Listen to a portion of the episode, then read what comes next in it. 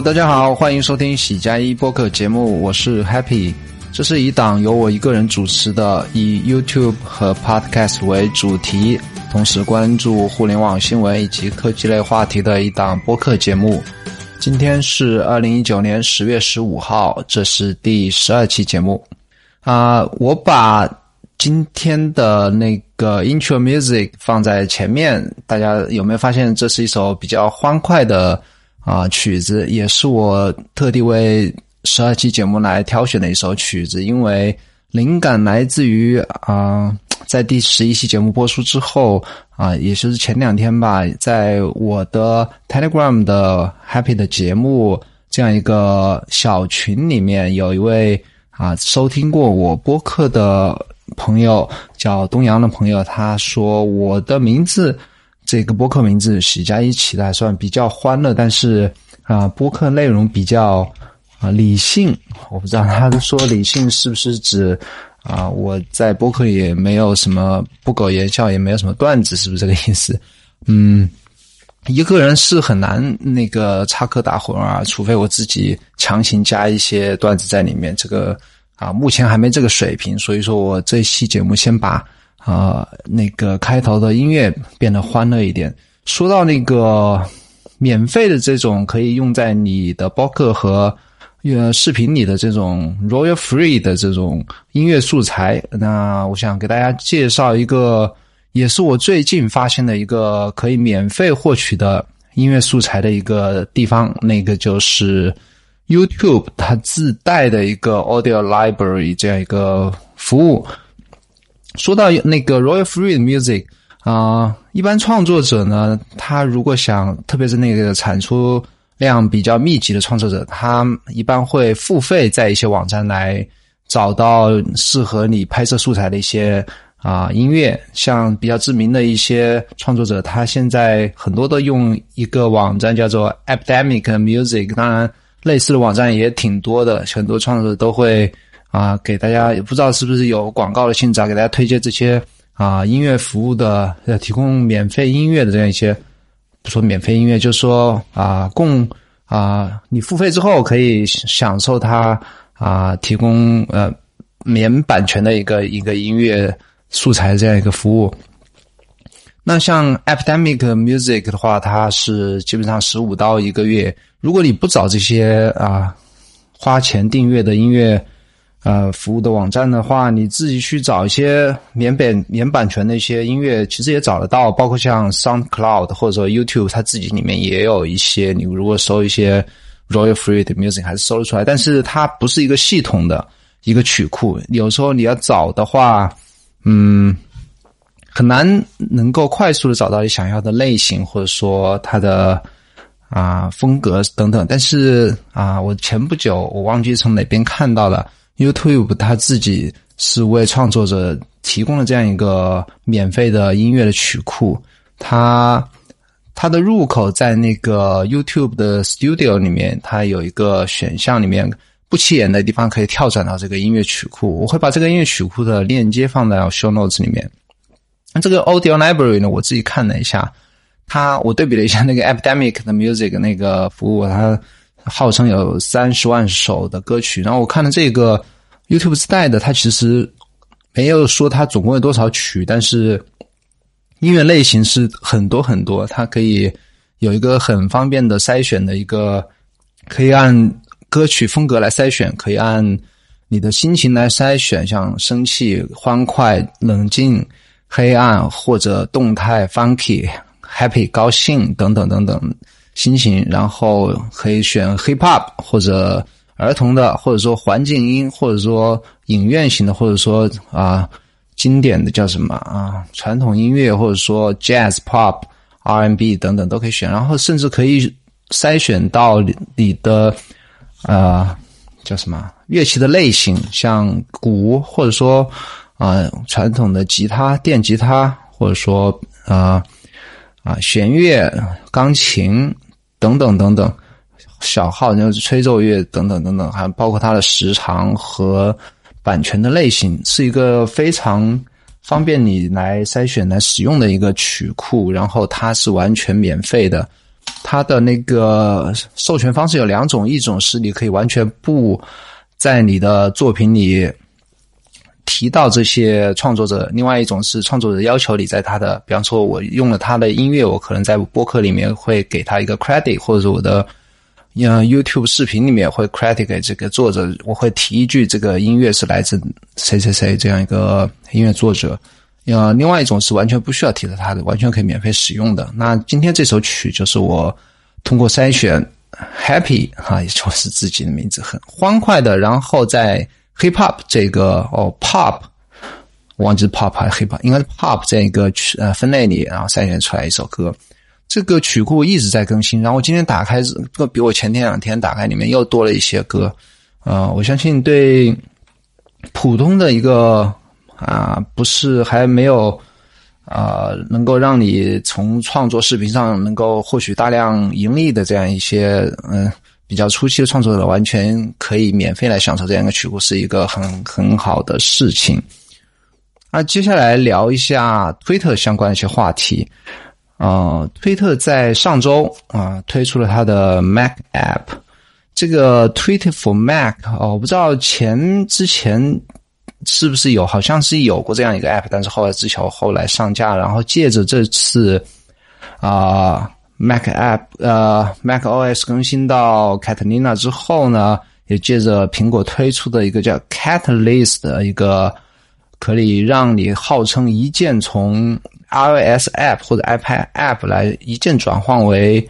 啊 Mac App 这样一个提供的这样一个服务吧。那推特也是借这个东风推出了它的 Twitter for Mac 这样一个免费的 App，可以从 App Store 来下载。那 Mac Stories 这样一个网站呢，很快就做出了一个简短的评测，我会把 Show Notes 放在。啊，把链接放在 Show Notes 里面，他会他说到这样一个 App 是完全是 better than iPad App，iPad App 和 iOS App 我自己是平时是经常用的。它如果比这个更好的话，我自己打开试了一下，它基本上就是一个放大版的一个相相当于一个是 Web App 外面嵌了一个呃一个 Mac App 的一个壳子吧，呃，用起来的体验是跟。跟桌面、跟 Web 端是不一样的，跟 iOS 和 iPad 端是有点类似的。我还没有完全的嗯深度的用它，因为在 Mac 上看推特还比较少。然后也提到推特的话，我最近是有在手机端和 iPad 端，我是有倾向是把啊原生的推特 App 来替换掉。嗯，我一直在这用的 Twitter Tweetbot 这样一个。呃，第三方的推特 App 算是一个嗯数一数二的一个第三方的推特 App 这样一个呃趋势吧，因为呃推特在去年啊又把它的开放给第三方的一些 API 做了更多的一个限制，然后很多提醒是的 API 完全封锁掉了，比方说。嗯，like 就是别人 like 推 like 你 tweet 的这样一个提醒，以及你啊新增粉丝这样一个提醒，是这两个 API 是已经完全没有了。所以说，Twitter App 呃原生的 Twitter App 和 Tweetbot 这样一些第三方呢比起来的话，优势就特别明显了。很多人不喜欢原生 App 的最主要一个原因是它的时间线是乱的，它不是一个完完全按时间排序的。然后它会有很多广告，然后它会有很多你没有 follow 的一些信息，比方说你 follow 过的人，他们 like 的一些啊其他人的 tweet，还有你 follow 的一些人，他啊我不知道是不是类似他这些人的一些。啊，就是怎么讲呢？就是你没有 follow 过的人发的推特，它各种类型的吧，它都会在原生的推特 app 里面这样一个呈现。呃，但是实际上用起来的话，我觉得不按时间线排序也不是一件特别不能接受的事情。特别上，特别是有了那个呃，别人喜欢你的呃，点了赞你的 tweet 和增加粉丝这些提醒之后呢，相对于。第三方的 App 来讲的话，Twitter 原生 Apps 的优势就特别明显了。而且我们在用了一段时间之后呢，发现，嗯，你能够看到你喜欢啊，你 follow 的人他去 like 的一些 tweet，这也是一件比较好玩的事情。它也是从某一个方面来讲是扩扩展了你的阅读，然后也是帮助你了解到更多好玩的一些人和一些好玩的 tweet，嗯，还不错，我觉得两个 app 其实都留着了，原生的 app 和 tweet bar 我都还留着，然后首页我还是放 tweet bar，有如果我很长一段时间没打开 tweet，推特的话，我可以在。先呃，快速的看一下时间项时间线上有些哪些新闻。如果呃刷推的频率比较高，想看一些其他的内容的话，我可以打开啊原生的推特 app，它会推送一些其他的一些推的给我看。然后关于推特最近一个礼拜发生在我身上的相关的一件事情，还有就是我那个一个叫李爽的一位。在推特上 follow follow 我还挺多的一个一个人吧，他是一个设计师，在美国的一个设计师，然后他经常会 share 一些有意思的设计的一些啊推特在推特上，然后很多 follow follow，然后他在上周啊说他希望大家给他推荐一些中文的创作者，不管你是创作互联网上的一些产品，还是创作。程序，你创作 App，创作创作服务，或者说像我一样创作音频、视频，希望大家推荐给他，然后他把这些人集合起来做一个列表，这样一个列表呢，可以供大家来 follow。嗯，然后我就自荐，我就说，哎，我自荐，然后我把我个人网站放在上面。那天晚上吧，我就发了，也是无意间就发了这样一个推，也没指望他真的把我加进去，因为我当时呃，目前的 follow 还挺少，看起来就不像一个是真正的。很厉害的一个创作者，然后没想到第二天早上一起来，我发现我那个推特的 follower 就突然涨了好几十，然后把那个推特 app 打开一看，很多通知啊，就是啊，这位李爽这位朋友呢，他就是啊，把我的啊把我加入了那个列表，然后他转了我一条前十一期前发过一条推特，就是说我啊发了一张照片，照片里有我的那个。啊，么叫什么？我这个电子钟叫做……我实际上发现发了一张，发了一个推特带照片那个推特，就是我在 The Metric 上多了一个啊 Metric 上显示我多了一个 Patreon 的一个赞助者，然后这样一个推特，他就把这条推特转出去了，然后说这样一个电子钟很有意思吧？不知道是什么叫什么名字。当然是在他的时间，就是我的凌晨发了，当然立马就有人回复他说这个叫呃 The Magic Time，然后他就是这样一个跟我的互动吧，突然就是啊，再加上把我加入列表，也是给我突然带了很多的粉丝，在这里呃我也很感谢他。然后其实我注册推特很早，大概啊一二年就注册了，然后一直。也是在上面碎碎念的发一些有的没的，发了三千多条推特，那个粉丝粉丝一直不多，因为我也不知道什么原因，我不知道怎么样才能够把粉推特粉丝涨起来，是要跟大 V 互动，还是说一直要发有营营养的东西？这个我还需要慢慢的研究，嗯，但是目前还没有去很着力的去耕耘这个推特，然后啊，希望能够慢慢的把啊。Podcast 的 follower 啊和视频的 follower 增长起来之后呢，能够也带动我的推特的粉丝数增长吧。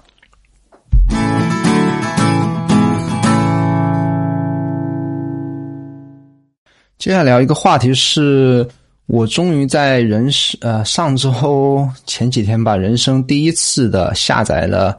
抖音，也注册抖音，然后开始。人生第一次的刷抖音，那起因是和一个啊和一个 app 有关，那个 app 叫我不知道怎么念啊，叫 Quantumot 还是 Quantumot？哎呀，拼音的话是圈那个，但是那个 Quant 呀，应该是量子的意思，就是但啊，但是我如果说这个 app，你如果听说过的话，那你就是真的知道我在讲什么；如果没听说过的话呢，我可以告诉大家，这个是跟网络有关的一个 app。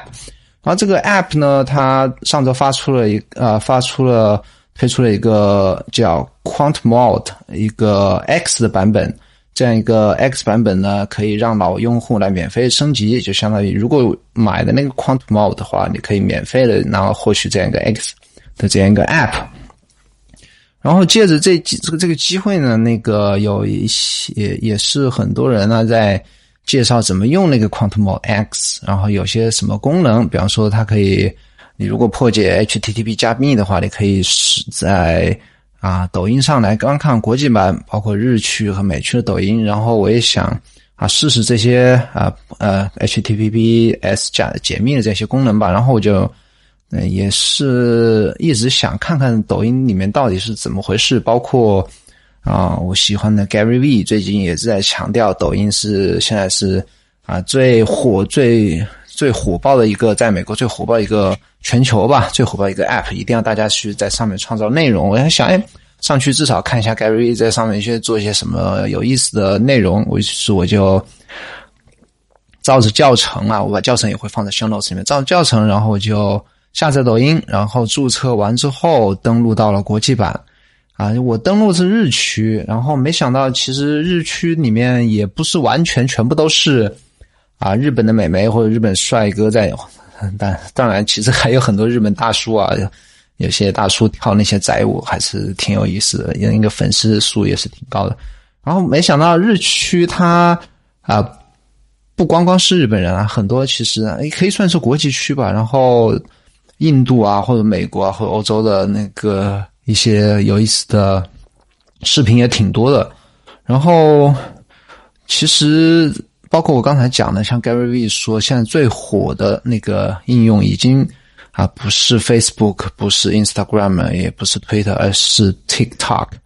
那他这样说这样一件事情呢，也是跟我最近从啊 YouTube 一个视频里，嗯。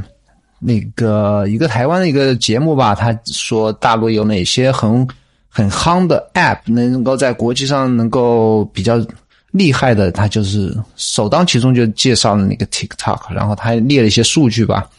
我也是简单记了一下，他记得是二零一八年的那个总的下载量，那 TikTok 是以六百六十三个 million 就是。六亿六千三百万的下载量是遥遥的超过了 Instagram 四四亿四千四百万这样一个下载量。当然，第一的还是 Facebook，包括 Facebook 的日活还是牢牢的占据着第一的社交的啊头把交椅。然后，其实第二已经是 TikTok，包括扎克伯格在。他内部给员工的一些公开信里面也说到，一定要小心 TikTok。然后他已经承认 TikTok 已经完全替代掉了 Instagram 的这样一个地位。嗯，包括还有其他一些科技博客、呃科技那个博客，包括跑呃博客主吧，也都提到，如果如果 TikTok 呢能够把它的功能做一些像例如啊 Instagram 一样一些照片的拍照的一些功能的话，它那个。啊，可能会比现在更加的火爆。那当当然这是另外的话题。然后说到我的那个下载抖音啊，就开始用，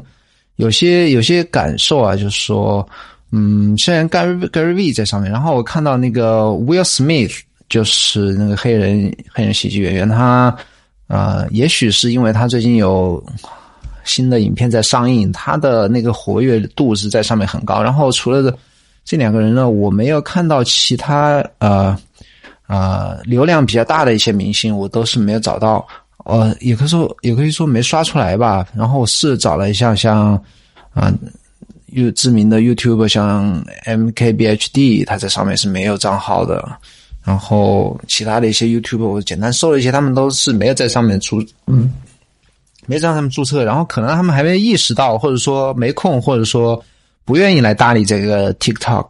啊，所以说 TikTok 现在还是以草根的一些一些啊有意思的人和有一些视频来呃的内容为主吧。然后刷了一些大概十几二十分钟，嗯，因为我在上面是第一次用，我没有他还没有摸清楚我的喜好，所以说刷出来内容都是应该是他。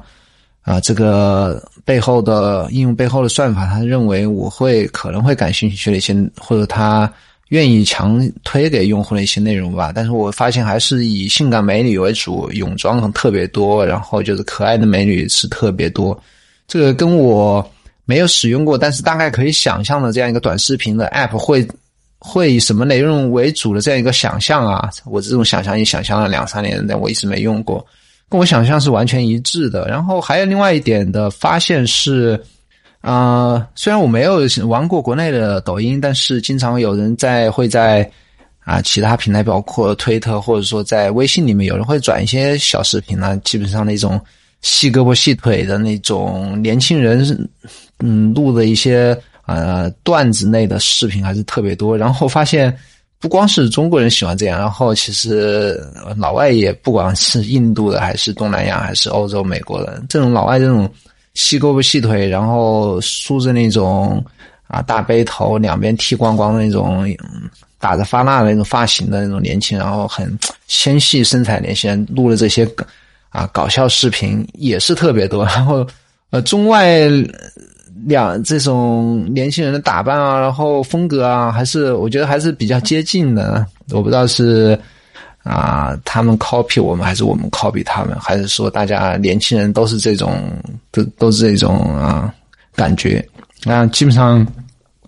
我觉得也可能跟国内的抖音刷起来应该是不会太大的区别吧。然后，嗯，我觉得上面好看的还是比较养眼的，还是一些穿浴衣和穿和服的。啊，日本的一些美女，然后我就发落了一些，然后以后可能翻翻吧，就是这种内容会觉得看的比较有意思，会比较比较多一点。接下一个新闻是，我在周周六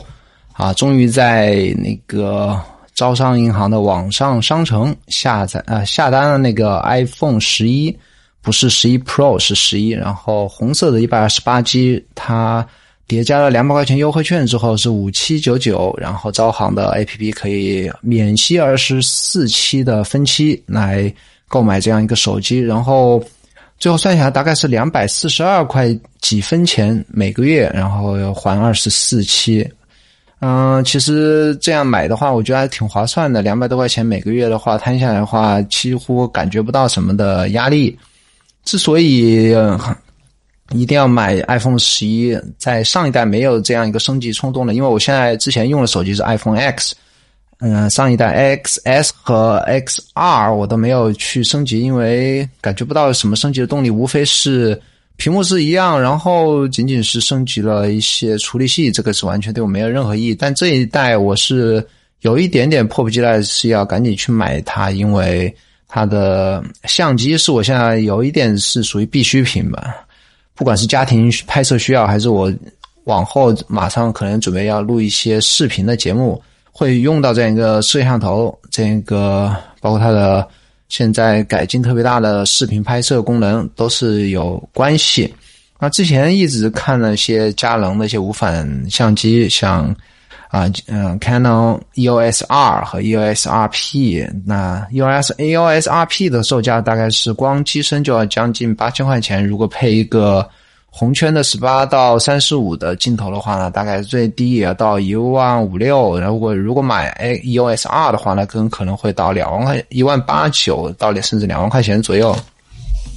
这个钱你如果。呃，专门去买一台相机配个镜头来拍视频的话，我觉得还是有一点点啊，不知道会不会最终能够物尽其用的一个担心吧。但是你如果是买一个手机啊，首先你享受到的是它其他处理器进步的一些一些一些，包括电池的一些改善，然后你还拍拍照功能的改善，这些都可以享受到它的一些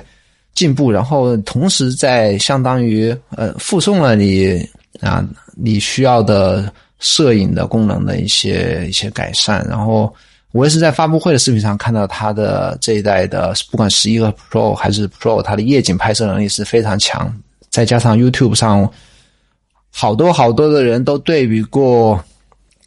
对比过十一和十一 Pro 的拍摄视频拍摄能力，然后对比一些专业相机的一些对比，说实话，我觉得几乎已经可以。啊，不太输给那些单反或者无反的一些拍摄的一些视频的效果。再加上，如如果你处理好光线和处理好后期的话，这个是完全可以对我这样一个入门的一个些创作者来讲是是可以够用的。然后礼拜天拿到之后，礼拜一、礼拜二，今天礼拜二我用了大概两天，一啊，给大家。简单聊一下我的感受。首先，第一感觉是它的体积比 X 真的是大一大圈，然后厚度也更厚。嗯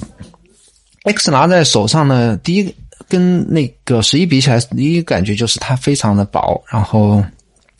比较纤细，然后再加上它的边框是没有那么黑，没一圈黑色的，因为它是屏幕的关系吧，整个人感觉就是很的很 compact。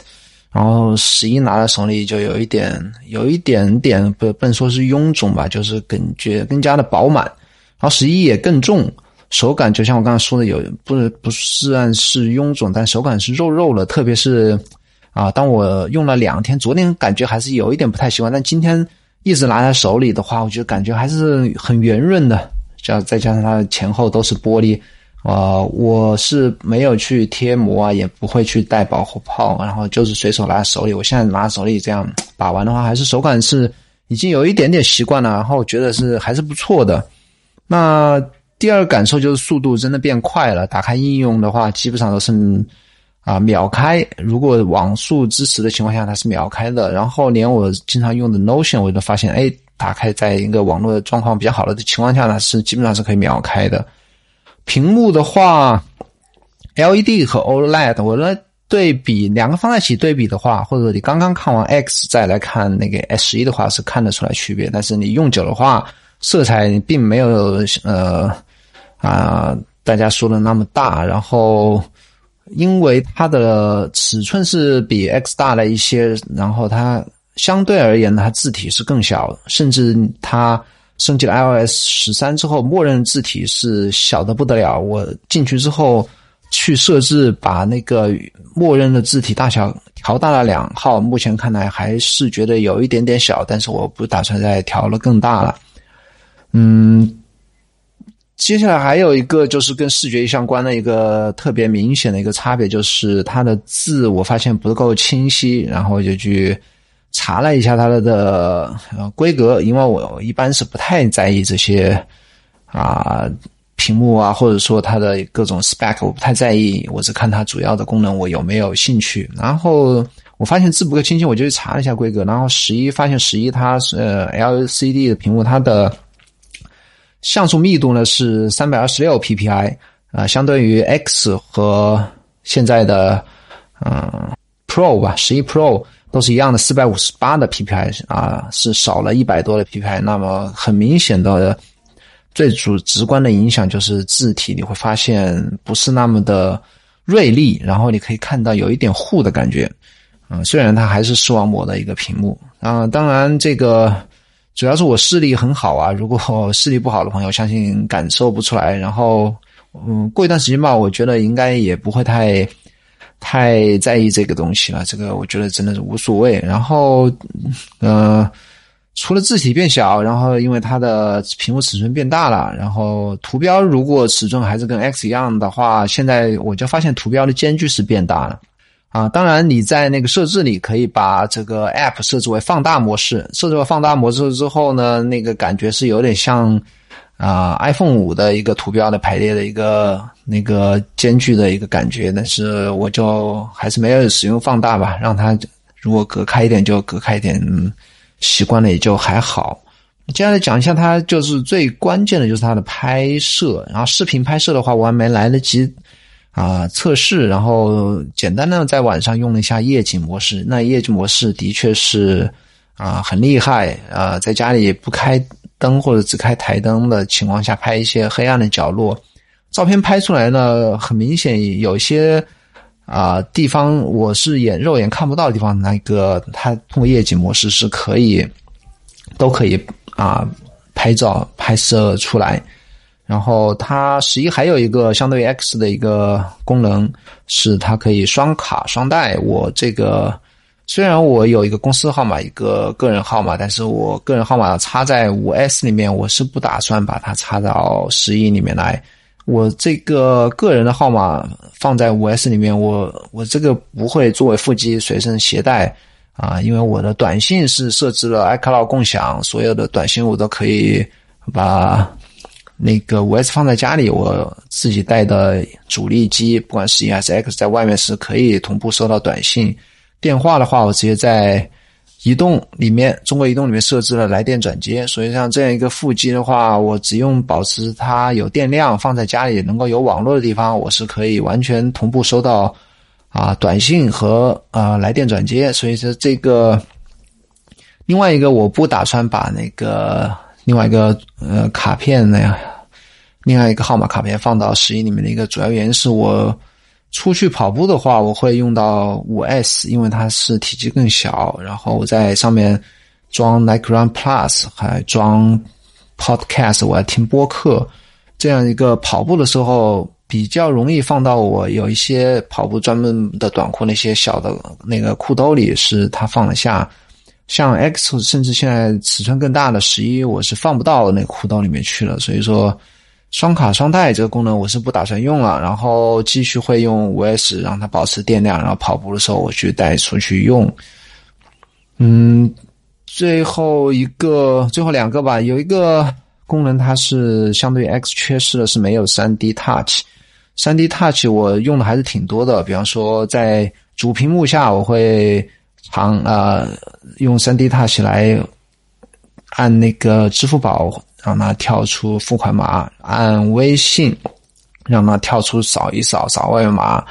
等等，包括按那个呃打电话的这个 app 会跳出你收藏的一些加新的一些联系人，可以快快速拨叫等等。这个三 D Touch 我很多人说不用，但是我来我嗯，对我来讲我是用的比较多的，嗯。虽然它现在十一，它报 iOS 三，它用一个长按的一个啊功能来代替了三 D Touch。你长按的话，它其实也可以跳出选项出来，但是这个我倒可以接受。但是有一点我是不习惯，是在啊在你打字的时候，原来的三 D Touch 你是按键盘上的任何一个地方，你重按的话，它可以马上可以控制你的啊光标的位置，可以。在你文本编辑的那个文本编辑栏里面，你可以快速的移动你的光标。但是如果现在没有三 D Touch 的话，你只能长按空格键，然后再来啊移动你的光标。这个目前是有一点不习惯，然后我想这个也不是什么问题。最后就是它的电池啊，号称啊，他没有说比前代多多久啊，他说。号称可以用十七个啊，可以看十七个小时视频，然后肯定是比前一代多很多的。其实改善最大的是啊，iPhone X、iPhone 十一 Pro，因为它的 OLED 屏幕是比现在这个十一的 LCD 是更省电。嗯，但是我哪怕用十一，我也发现那个电量是很非常的充足。我。基本上一天一充，以以我这个特还用的比较多的一个使用习惯来讲的话，如果晚上充好了，早上拿到公司公司去，包括打电话玩、听播客、路上听播客，到晚上回来的话是肯定有电的。啊，之所以说是肯定有电，估计是因为我在公司是用了一个叫。罗技的也是 Apple 官方商城上有卖的一个罗技的一个无线充电的一个底座，我没试的话就是往上面一扔，所以说我的电量永远是保持在百分之九十到百分之百之间这个状态，所以说我能感受到它掉电特别慢啊，但是没试过，但我也相信它用一天是应该是没有问题的，这也是我简单的用了两天的十一用下来之后的感受。如果你问我啊。十一 Pro 比它多四千到五千块钱，啊，相对于十一来讲，啊，到底哪个是更值得我推荐？我相信我还是会推荐大家买十一。当然不差钱的话，觉得这个四千块钱无所谓的话，买十一 Pro 肯定是最目前来看讲最完美的一个选择。但是如果仅从出于实用的角度出出发的话，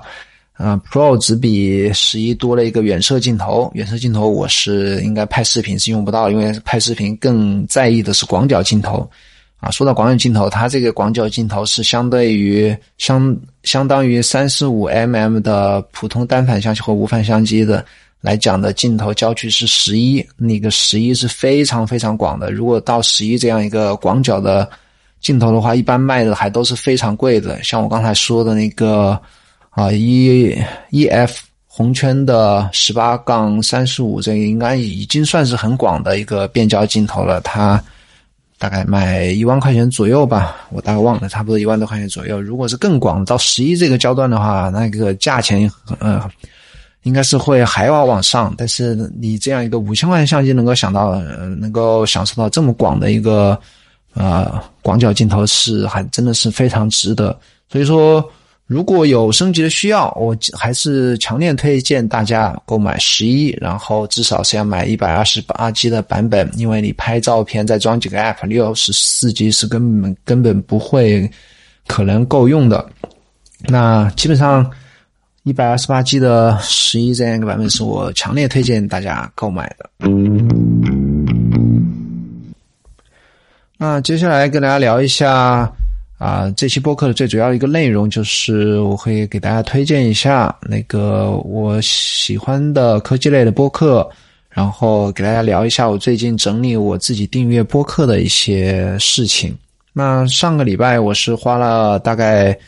啊。一一个小时左右吧，我是好好的整理了一下我在 Pocket Casts 这样一个 App 里面订阅的所有的播客节目，挨个的看了一下它到底是什么，然后平时有没有在听，然后是不是真的喜欢听，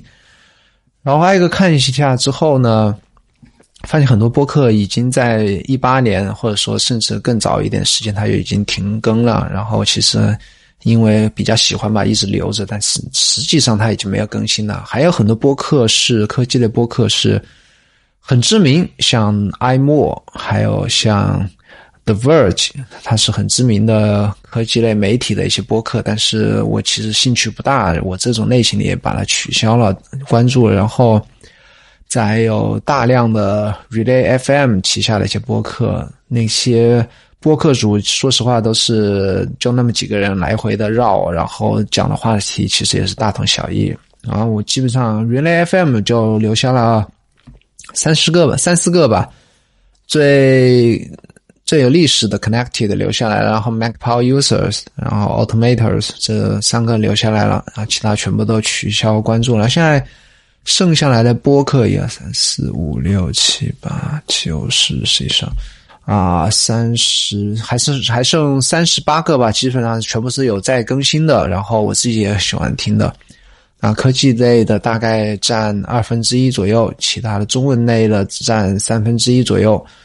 啊，我要不干脆我到时候也截个图吧，啊，或者说把这个列表分享在我的小 notes 里面。然后我打算取消掉这么多播客之后呢，我是想。啊，也是扩展一下，因为我这个播客，我自己的播客节目是说是以 YouTube 和 Podcast 为主嘛，我也想扩大一下我收听的一些不同种类和广度和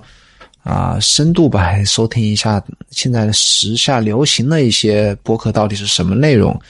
然后我准备是每天找一个播客，然后听一期，然后看有没有意思，有意思的话我就会继续留下来听。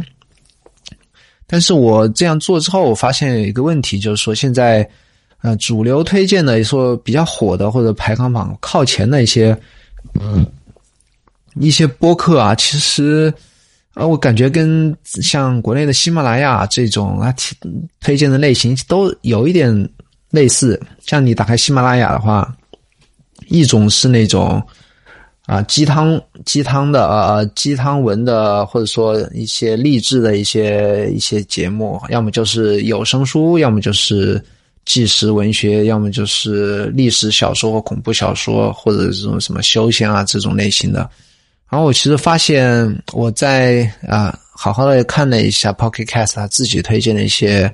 播客节目，我发现也其实也这样啊。包括我现在正在啊手上拿着我打开 Pocket Cast，然后他正在推荐的首页置顶的这五个播客，第一个是 Finding Van Go 啊是也是一个呃类似新闻题材的吧，它是讲啊梵高的有一幅最著名的一个画像，它是三十年前遗失了，然后大家去寻找这个画像的一个这样一个纪实的一个故事的。为主的一个播客，然后第二个叫《The Age of Sleep》，它这是一个完全是一个科幻题材的小说，然后把它做成了一类似像连续剧啊一样的这样一个电子书一样的一个播客。啊，第三个叫 Motive，它其实我前两天就看过介绍啊，它是一个纪实类的，也是半新闻题材的一个播客，讲一个被冤枉为谋杀犯的一个十三岁的少年被关了。啊，十七年之后被放出来，然后政府赔偿他两千五百万美金的这样一个故事，那个也是看来看起来目前是挺火的一个播客节目。然后这第四个的是叫 The Happiness Lab，然后其实就是一个鸡汤的一个鸡汤的一个播客，他是教你怎么寻找幸福，是一个博士叫 Lori Santos，他是。可能在美国比较知名吧，他是，然后这个节目是也是强推的一个节目。我听了一期啊，基本上就是讲你怎么能采购、寻找到快乐的啊真谛吧。我觉得没什么意思啊。最后一个叫 Passenger List，这个也是我早上好像也刚刚看过，它是啊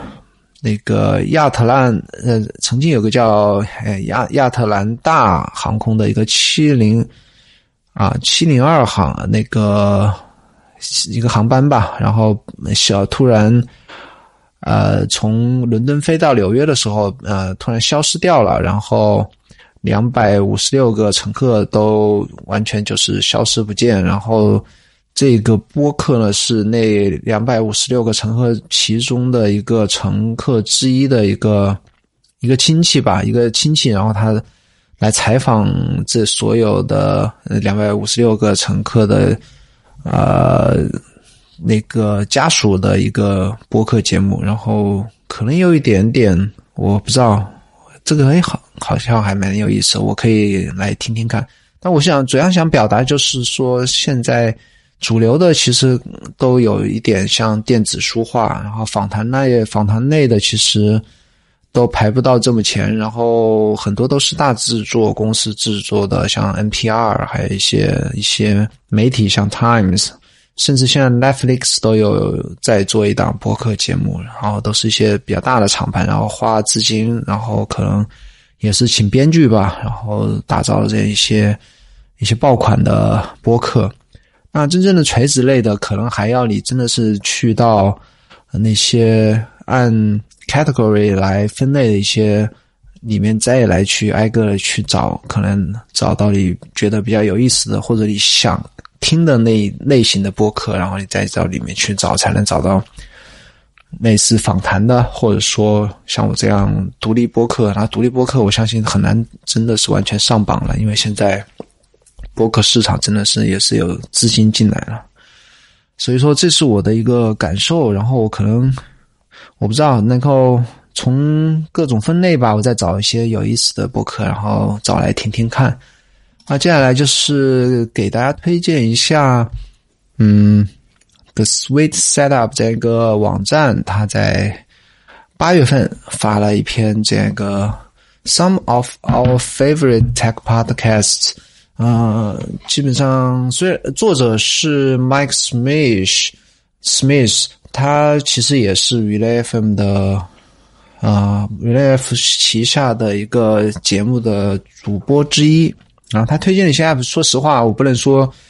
呃，老说这个 Relay FM，但实际上他真的是现在主流的一些播客积累科技的播客主，而且我觉得有意思的播客主，真的还就是跟他们有搭界，都相关吧。当然，第一个首当其冲的。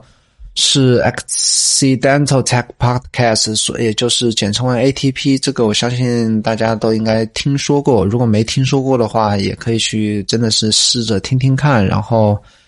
他的主播是 Mark Arman、Casey Lees、John Siracusa。然后 Mark Arman 是 Overcast 的作者。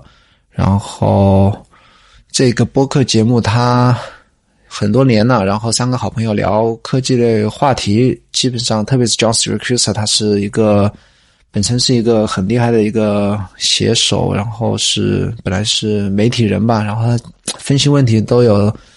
啊他独特的观点，然后像 markarmon 他自己就是程序员，然后也是很厉害的一个。啊，App 的开发者，所以说他们这三个人搭配在一起的话，聊一些 App 相关的新闻和互联网新闻是特别具有参考意义。第二个他推荐的是 Connected，这个就是我刚才讲的 Relay FM 的主打节目。这个 Connected 好像是啊，Relay FM 的两个老板 Mike Hurley 和 Stephen Hackett，他们甚至早于 Relay FM 成立就已经开始录制的一个最早的一个他们两个搭配的一个播客节目。然后现在有 Federico Vitici 加入进来，这三个人聊的。话题我觉得是不输给 ATP 吧。那如果 Relay FM 里面你只想订阅一个的话，那基本上订阅这个，基本上就可以算是 Relay FM 的精髓都精华都在这边了吧。下一个他推荐的是 Adapt，Adapt 其实我也是有推荐，因为他这个播客它主题是讲如何使用 iPad，所以以 iPad 为主的，包括教你如何。用 iPad 来处理所有的工作以及学习，然后把 iPad 当做主力机，然后所有跟 iPad 相关的一些话题都在这个播客里，然后实用性特别强的一个播客。如果你有 iPad，然后也平时也愿意用 iPad 来做一些工作和学习的话，这个播客是非常值得推荐的。接下来是一个是 Automators 这个。是 MacPower User 里面的 David Sparks 和一个叫一个女生叫 Rosemary Archard，好好像是欧洲，忘记是哪个国家的了。然后这个 Rosemary 她是在互联网公司工作的一个程序员，然后她特别的在行的是啊，在 Automator，不管是 Shortcuts 还是任何。啊，效率化的一些工具吧，他都玩的是有他自己的一些心得，再加上跟 David Spark 配合的话，啊，每期话题跟效率相关，呃，都我觉得都可以啊，从中可以学到很多东西。这个包括接下来他推荐的 Mac Power Users，这个是啊干货类比较多的两个两个播客吧，也非常值得推荐。那接下来是 Upgrade Upgrade。也是 Mike Hurley 和 Jason Snell，Jason Snell 也是一个 Apple 相关的一个媒体人，啊，会聊科技跟我们生活相关的一些话题。那这个，嗯，这个我怎么讲？因为他有 Jason Snell 在里面，啊，如果想听 Jason Snell 的节目的话，可以听这个播客节目啊。最后一个是啊，The Talk Show。啊，是我之前也在一直在博客里提到的 John Gruber 他的一个博客节目啊，John Gruber 他这个节目是他主持的，然后他有时候会一个人，有时候会采访一些他科技圈里面的一些好友，因为他在科技圈里面的人脉还是比较广，然后。啊，会经常会邀请一些呃嘉宾重复的，他算是他的好友啊，会重复的参加他的节目。然后他有他自己独到的观点，然后每期节目也是啊自己一个人会经常把自己聊嗨，节目时长一般都比较长，然后甚至可以说是冗长吧。然后嗯。他虽然放这个脱口秀放在这期清单这个清单最后，但是我觉得他的嗯地位吧，应该是跟前面两个也是 ATP 和 Connected 的，也其实可以平起平坐的，非常值得推荐的一个播客节目。然后这个清单我会放在 Show Notes 里面，大家可以去，如果想尝试一下英文英文类的嗯播客节目的话，一定要试试这这个清单里面的一些播客，可以从这边来入手开始。啊，基本上本期的节目就到这里。如果你是第一次听到我的节目，现在请帮忙立即马上在你听到这期节目的地方，不管是哔哩哔哩还是啊苹果播客，还是 Google 播客，还是 Overcast，还是任何播客客户端，请帮忙立刻订阅我的播客节目，啊，以后就不会错过我的更新。然后，如果喜欢我的节目的话，特别是如果你有用苹果的播客的话，请帮忙给我五星好评，这样我的播客会让更多人给听到。最后啊，给大家提一下，我在除了这一档播客，我在啊 Page On 这个网站上，我会为我的赞助者，也是我的 Patreon 录制另外一个叫做 Behind the Scenes 这样一个啊，也是我的第二档播客节目，聊的话题主要是我。制作如何制作我的播客和视频节目，以及我制作播客和视频背后的一些啊一些故事，然后是只有我的赞助人能够听到。如果你喜欢我节目，也希望啊支持我把播客和视频做更好的话，也欢迎成为我的赞助者。最后啊，谢谢大家的收听，咱们下次节目再见，拜拜。